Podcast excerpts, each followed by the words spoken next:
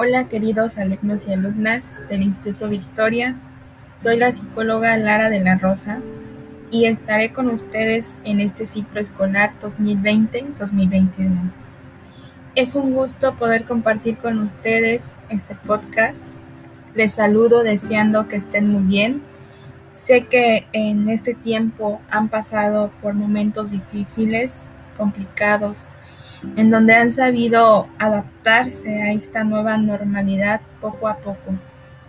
Por eso en este regreso a clases de manera virtual y lineal, es importante adquirir y fortalecer los hábitos de estudio, ya que el rol del estudiante ha comenzado a cambiar y tendrás que desarrollar habilidades tecnológicas y personales.